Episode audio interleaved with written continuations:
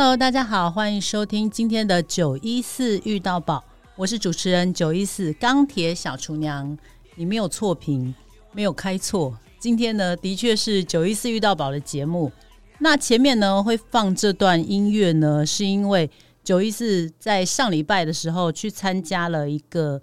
很特别的赛事，就是斯巴达障碍赛。那我相信呢，呃，听众朋友可能有人也参加过。那它的门槛呢？其实说高不高，说低也不低。那我会去参加的原因呢，是因为前一阵子不是很流行韩国的实境节目《体能之巅》这个节目嘛？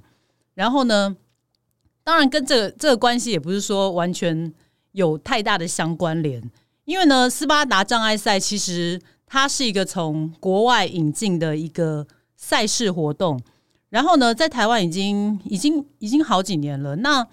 呃，他一开始办的时候，我记得有香港的主办单位就曾经有找过我去香港比赛，然后要帮我出门票、出机票。那那时候本来要去，可是后来后来好像因为呃有一些事情，后来就 delay，然后就取消。所以呢，那时候本来有想说要去参加，只是呢，后来陆陆续续都听到身边的朋友，不管是健身啊，或者是有在跑步的朋友说，去参加这个比赛回来一定是伤痕累累，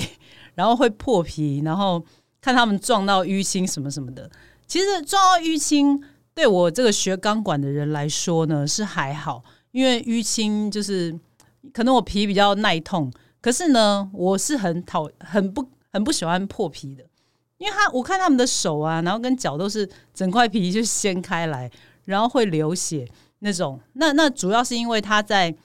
他会在泥巴泥巴坑那边翻滚，我就是怕那种细菌会感染跑进去，就会想很多。所以呢，前几年有朋友揪的时候，我那时候都是说不用不用，我没有想要去。但是呢，今天会去参加，呃，上礼拜会去参加这个比赛，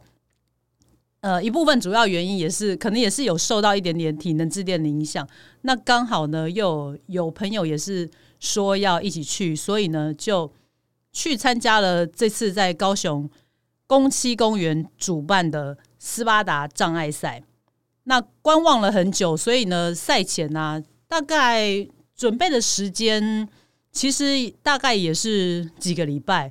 那当然，如果你是真的想要，如果是一般人，呃，完全没有经验的，想要去玩一玩也可以。因为呢，这个障碍赛呢，它总共分成。三个 part，那第一 part 呢就是精英组的。那精英组呢，当然就是一定最好是有参加过经验、有比赛经验的，他们就是要去拿奖金的，所以会拼速度。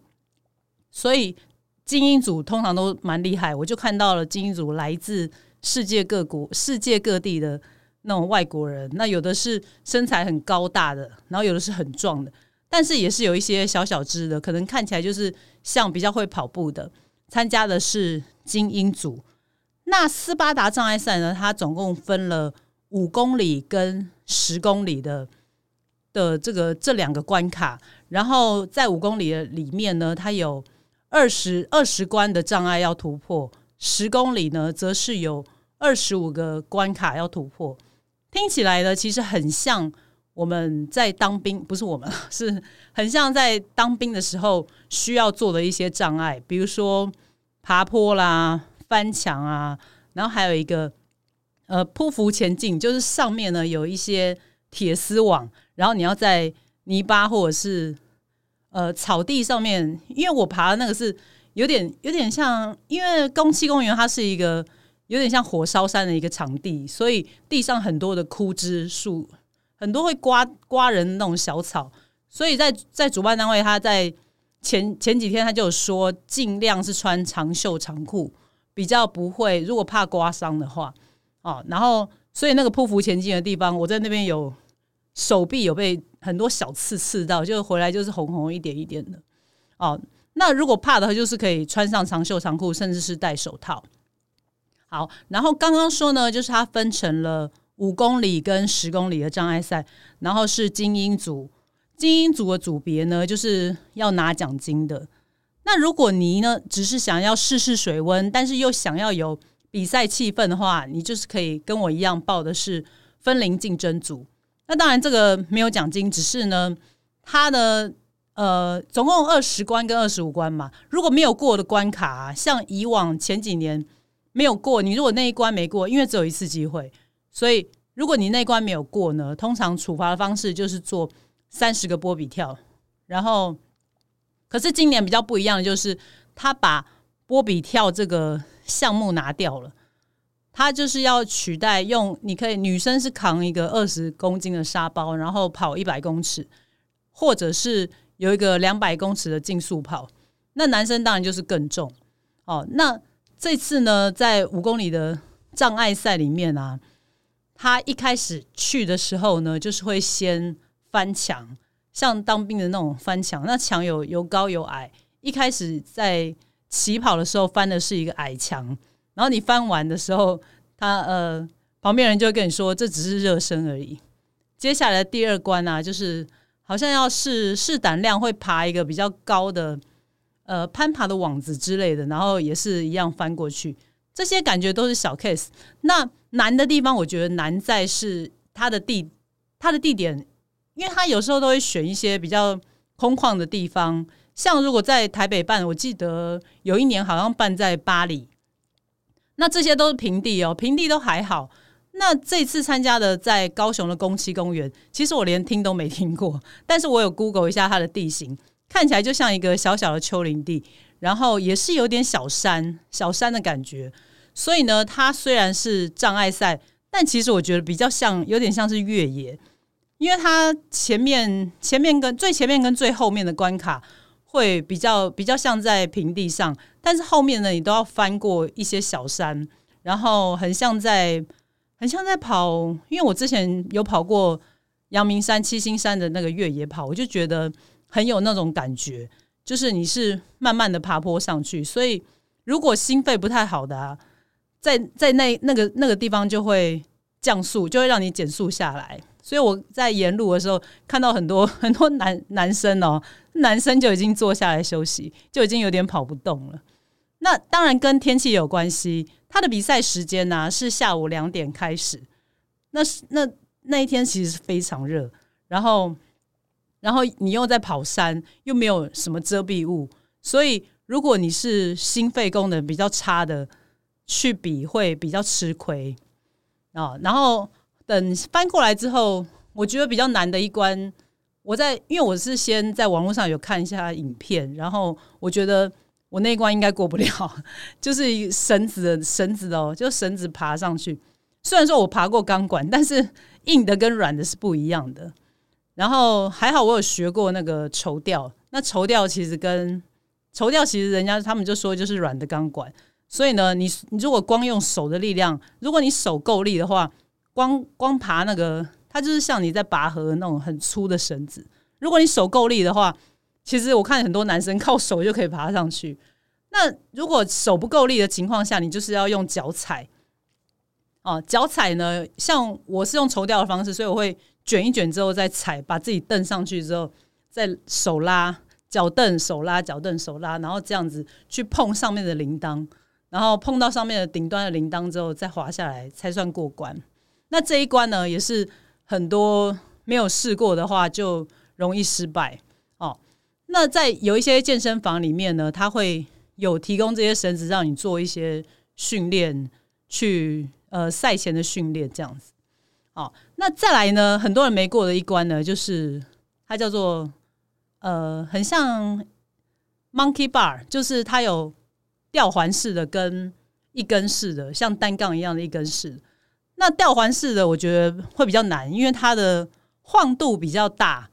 然后一根的单杠是因为我有练过引体，所以一根的单杠感觉会比较稳。但是呢，在十公里那关的还有一个单杠是会转，它叫做风火轮，会转的会转的单杠。那这些呢，就是如果没有一般没有爬过的经验的话，通常很容易就失败，然后手不够力啊，核心不够力，很容易。就是还没有过到一半就掉下来。那当然，我有看过，我在影片上也有看过，有些人就是特地去练这个 monkey bar，然后比赛当天下大雨的，下大雨的也会失败。为什么呢？就是因为它是就是就是钢嘛，所以如果遇到水的话会滑。所以呢，我那天就在祈求说，千万不要下大雨。如果下大雨，我这两关一定会过不了。那当然天气也是很好，就是很热嘛。我喜欢热，我不喜欢下雨。所以呢，天气好，虽然热，但是呢，还要考量到另外一个因素，就是因为它前面几关有一两关是要踏过，要呃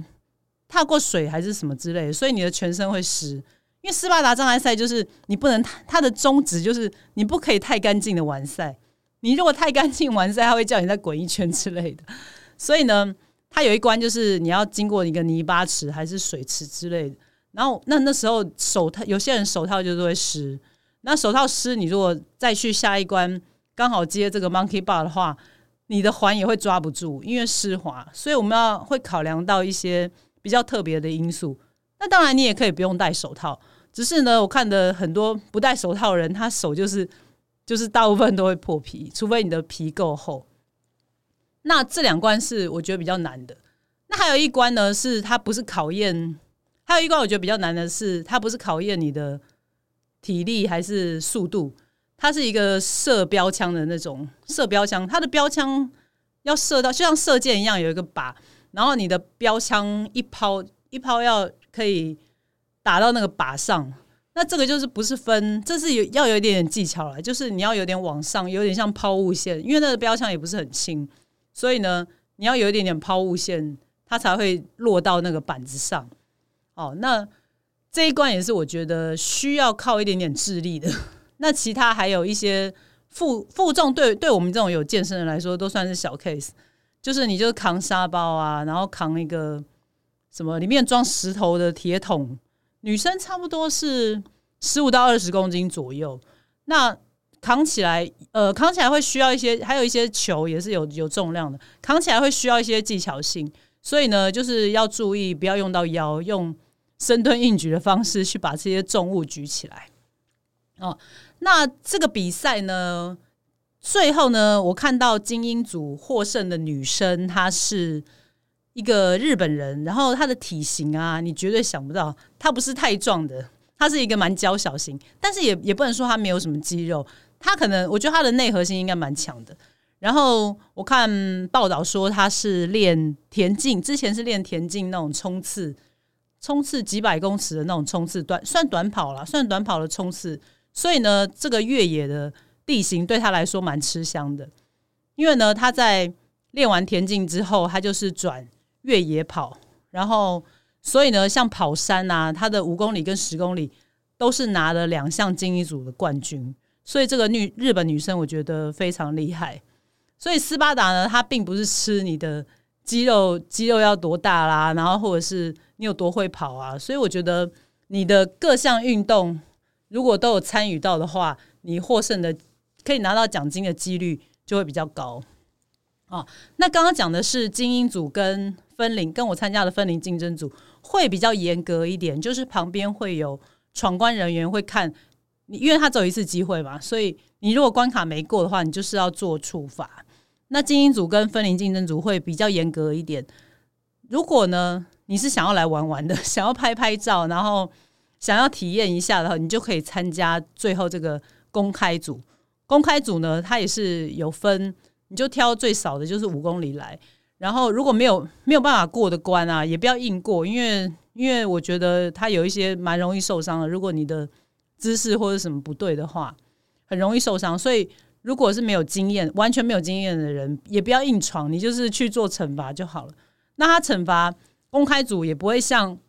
分龄竞争组这么严格，就是可能我听说之前就是波比跳那个闯关人员还说：“哎啊，你要做，就是意思就是好像不做也可以。”所以呢。所以，如果是只是想要来玩玩、拍拍照的话，你就是可以挑你比较有把握的公开组的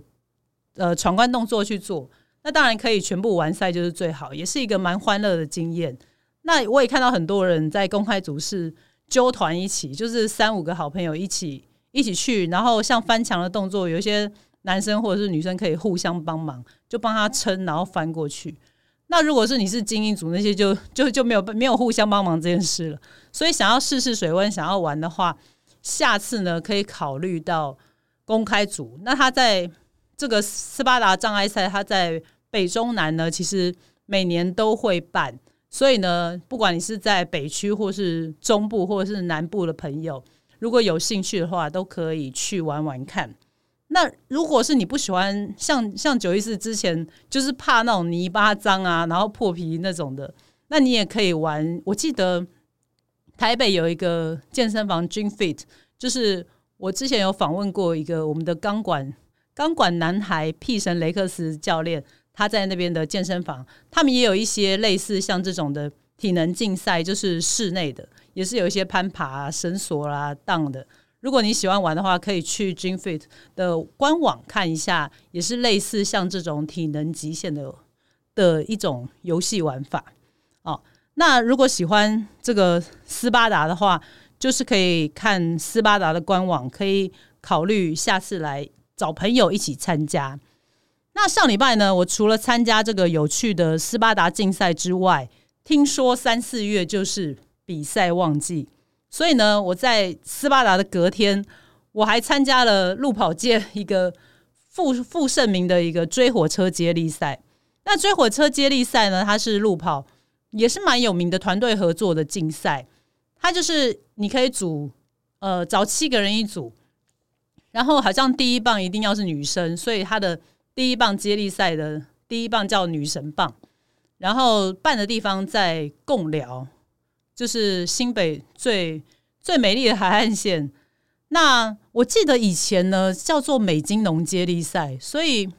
后来后来就是改到共寮变成追火车。那为什么叫追火车？就是因为它的接力棒就很像一个圆圈圈的环，然后上面就有晶片。你要一棒，呃，公里数会不一样，就差不多十五公里到十五公里都有。然后大部分像我们就是七点起跑。然后差不多七磅跑完是快中午的时间，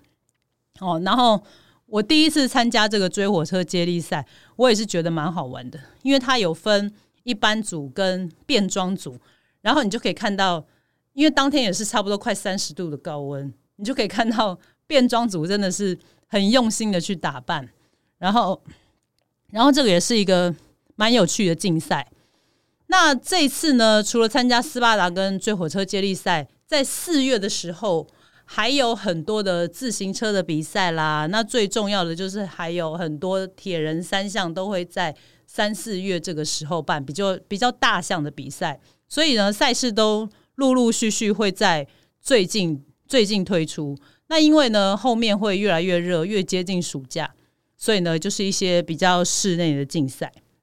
好，那这个就是九一四要跟大家分享最近的参加的比赛。那昨天呢，也是参加了一场呃世界地球日的哎国家地理频道办的这个路跑。那我之前也是有跑过一场，那这次呢，也就是一样再度呢去玩了，跟朋友一起玩了九公里的竞赛。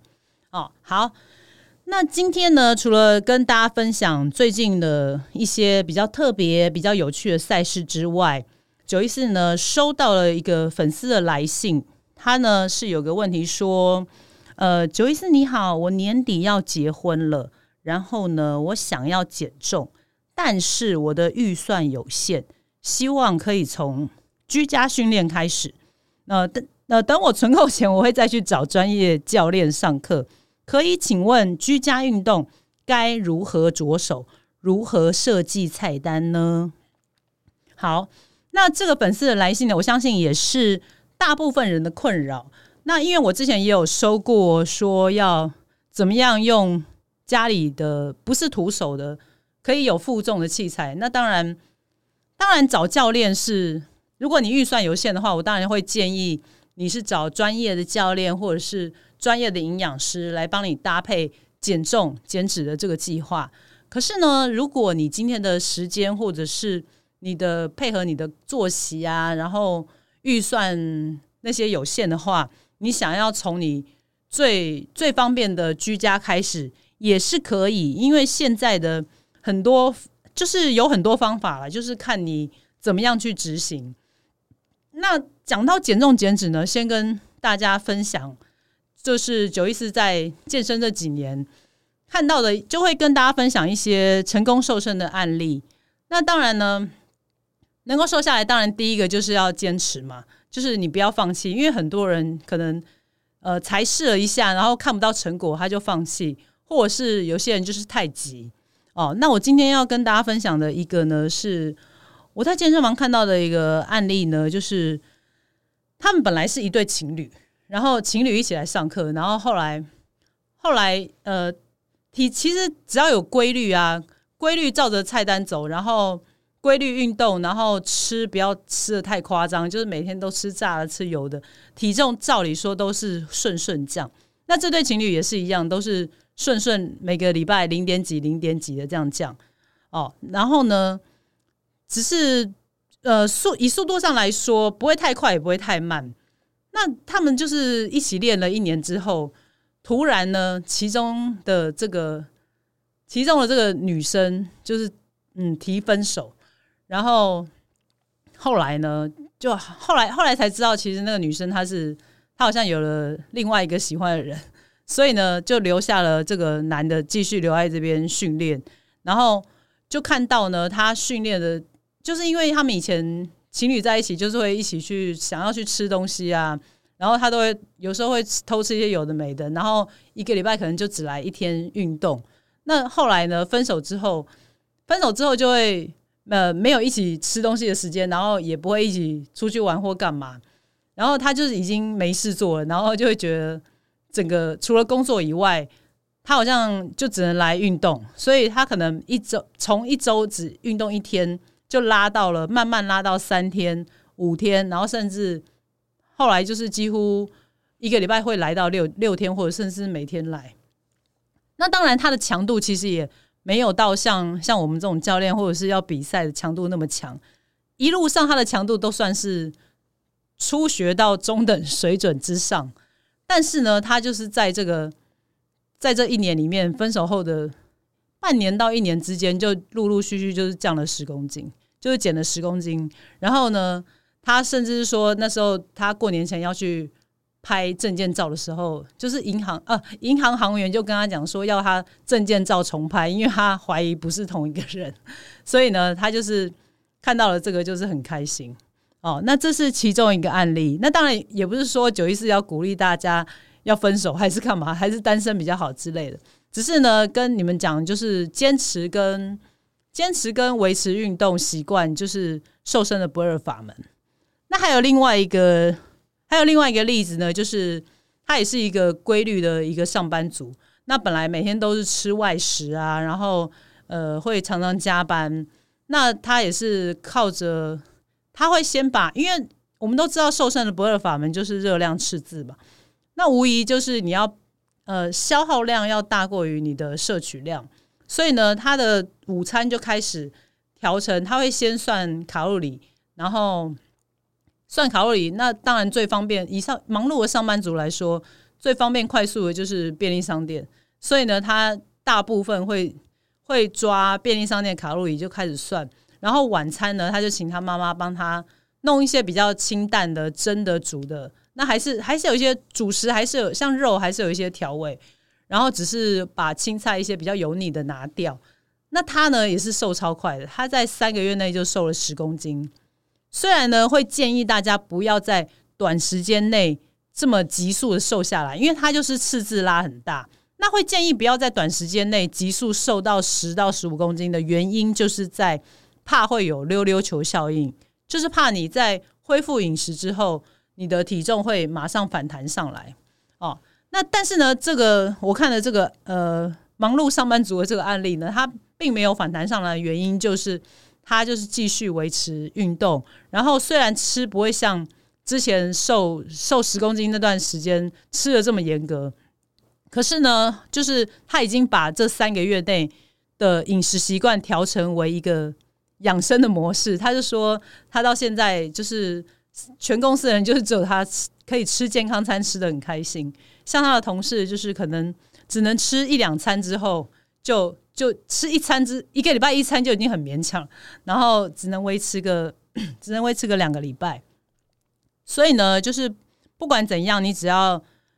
饮食啊跟运动有维持规律的习惯，其实瘦身真的一点都不难。那再回到刚刚那个粉丝说的居家运动要如何着手？好，那瘦身是这样子，居家运动要如何着手？一开始呢，当然如果你可以，像有很多种方式，有一些人是会上网看一些 App，那看 App 上当然是有一些是免费，有一些是付费的。那它就是它的好处就是它帮你把菜单都安排好了，然后然后可能有一些 App 上会有一些比较详细的教学，这个是一个方式，就是你看着 App 可以边边练边做。然后呢，如果想要连这个 App 的钱都不想花，那其实呃 YouTube 上也有很多很多是会带着你做运动的，就是三十呃，他可能做十分钟。你先不要从太太长时间的做，你可以先从十分钟，然后再来是十五分、二十分，甚至半个小时。那如果十分钟的动作你觉得 OK 的话，你甚至可以做，就是 repeat 做成三组这样子。哦，这样也是达到最，我觉得你居家运动最少都要三十分钟以上。然后当然是心肺可以拉高就是最好，心肺拉高你就会觉得有有燃脂的效应。而且呢，其实虽然说流汗不一定等于是减脂，可是呢，我觉得流汗会让你觉得心理是心理层面会觉得比较开心一点，会觉得汗水就是就是你流汗就是 就是在燃烧脂肪嘛。所以呢，我觉得还是尽量要选一些可以拉高心肺的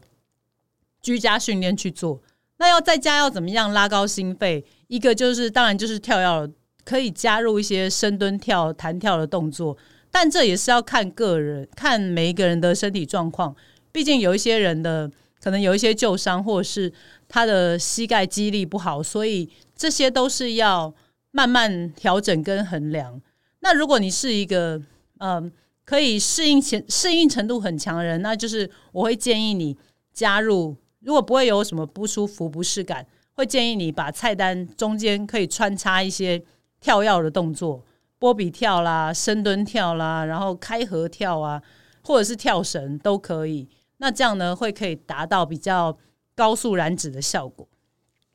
好，那这些呢是徒手的方面。那如果呢你是要想要有负重，想要有点强度的，我会建议你最省钱的方式就是弹力带。像我昨天呢去录了一个居家训练 VRTX 的弹力带的影片。那我觉得我到今天是昨天录的，然后我是做了二十分钟四个动作的循环，我到今天我的屁股还在酸，所以呢，你看，虽然我平常深蹲硬举都是蹲呃自身体重一点五倍以上的重量，但是呢，这个弹力带它如果靠你的阻力够，因为它有分磅数嘛，如果你的阻力够，然后你的菜单设计是合宜是对的。你想要求到那种酸痛，其实也不是不可能的哦。所以我觉得居家训练会有很多种方法。像九一四昨天试的这个弹力带，就是因为它的磅数够，然后你的动作呢可以一直重复 repeat 的做了三到四组。那当然强度如果有拉上去的话，其实对燃脂的效果，我觉得也是蛮有帮助的哦。那弹力带是一个，另外一个呢就是。呃，我会建议你，如果真的要买的话，我会觉得胡林或者是哑铃会是比较好的、比较好的健身器材。那当然，它就是呃预算有限的话，可以去迪卡侬看一下。呃，然后因为胡林哑铃就是可以练上肢啦、下肢啊，然后胡林可以加上一些荡壶的训练，去带一些心肺。那这个是给有有。少部分预算的人，你可以去添购弹力带、壶铃或者是哑铃。如果你今天真的连添购这些器材的预算都没有，那你就可以拿。我觉得你可以看家里有什么比较好负重的方式。像疫情期间，其实很多 YouTuber 或者是网红，他们也有也有教你怎么样来在家里做一些负重的方式。像我觉得最方便的就是像洗衣精的那种有提把的洗衣精，它差不多就是一两公斤，然后你可以做一些肩膀啊，然后比较轻重量的训练。那如果你想要负重重一点的话，你可以把它装在背包里面，背包里面装书。那背包可以正背或后背嘛，所以你就是抱着，看你习惯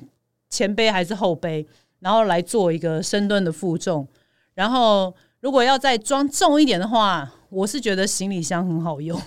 哦。行李箱有小型的、小型或中型的都可以，也是一样，里面装一装，其实到十几、十几二十公斤都算蛮重的。那这些不是专业、非专业的器材，或者是瓶装水、桶装水，像那个一公升的 Seven 有一些一公升的桶桶装水，它是有提把的哦，那它也是可以拿来做左右的负重练臀腿啦，然后练。练上肢，只是呢，因为你预算有限，所以你也不要期待说这这些东西有多好握、多好抱。当然，还是最重要的还是安全第一。只是呢，会给你这些建议。如果你是预算有限的话，